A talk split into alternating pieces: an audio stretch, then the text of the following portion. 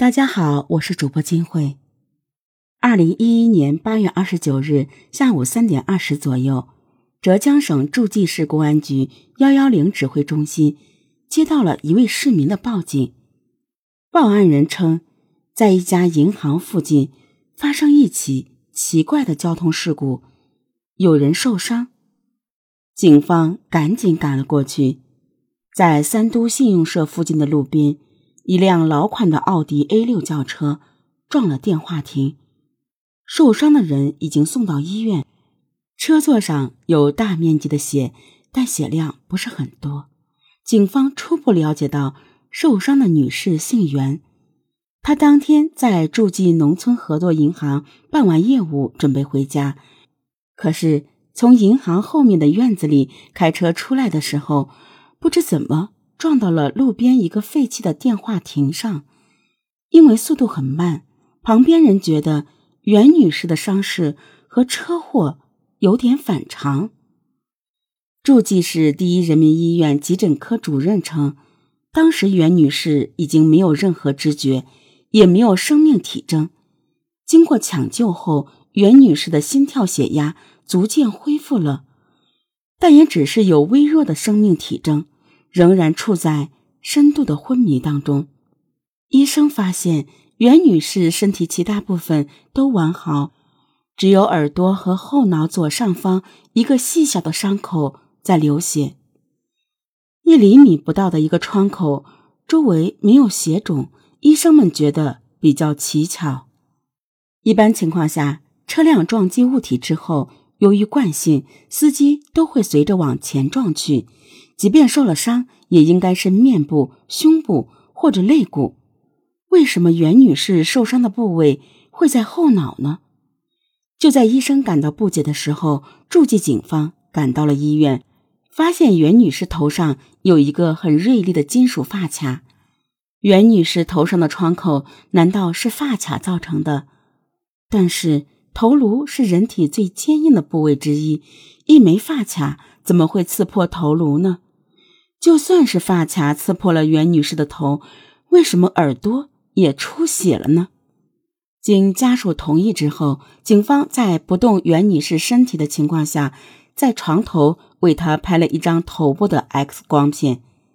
放射科医生说，袁女士头颅里面没有什么东西，没有发现有什么异物，而袁女士身体及其他部位都没有受伤，伤口。到底是如何形成的呢？警方在等待袁女士苏醒的同时，一家钢筋店的老板说自己目睹了车祸的全过程。他当时听到“砰”的一声，赶紧抬起头来，看到一个黑色的车子慢慢的撞在了电话亭上。正巧老板认识袁女士的车，就连忙跑了出去，趴在窗户上面去看，见袁女士耳朵里面流出了血。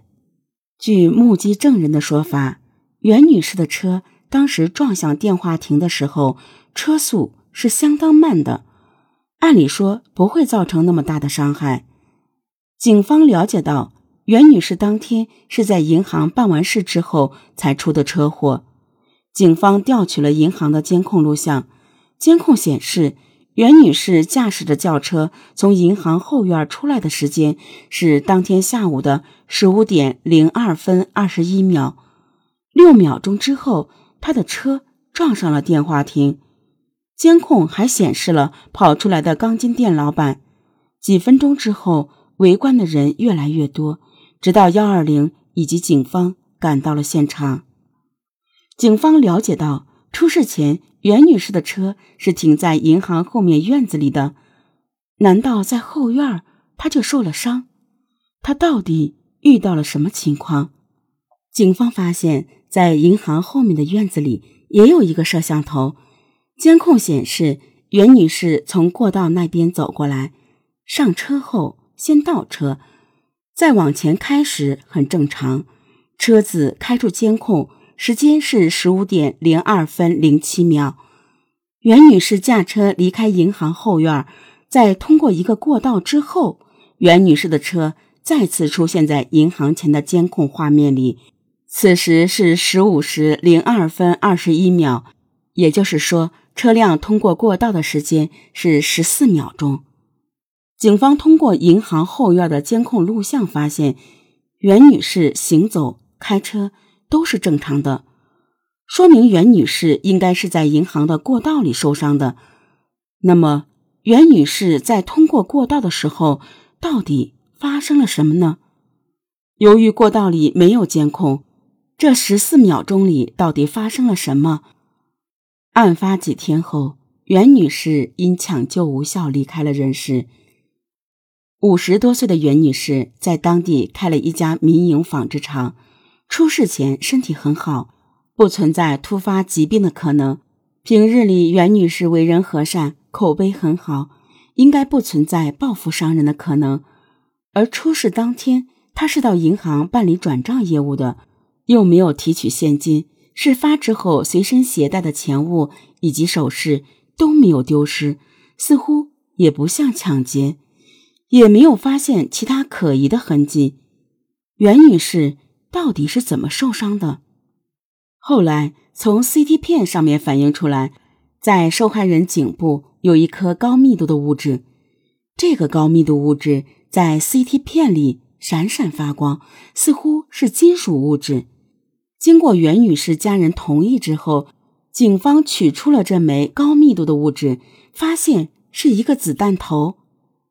这个结果让警方非常震惊，也就是说，袁女士是被子弹击中头颅之后死亡的。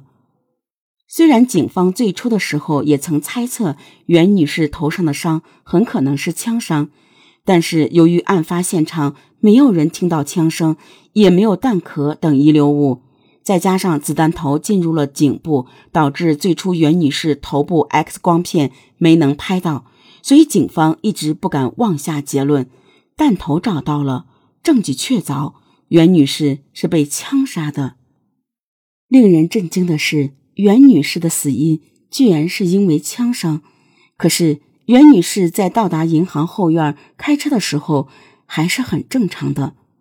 案发的过道是连接后院和外面的唯一通道，也是监控摄像头拍不到的地方。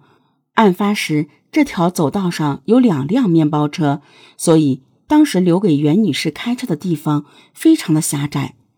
袁女士在到达银行后院上车、开车的整个过程都很正常，可是车开出来之后，袁女士就中枪了。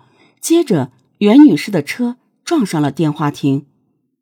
警方赶到现场时，车门是打开的。报案人说，这是为了救人才打开了车门。在袁女士中枪的时候，车门仍然是关闭的。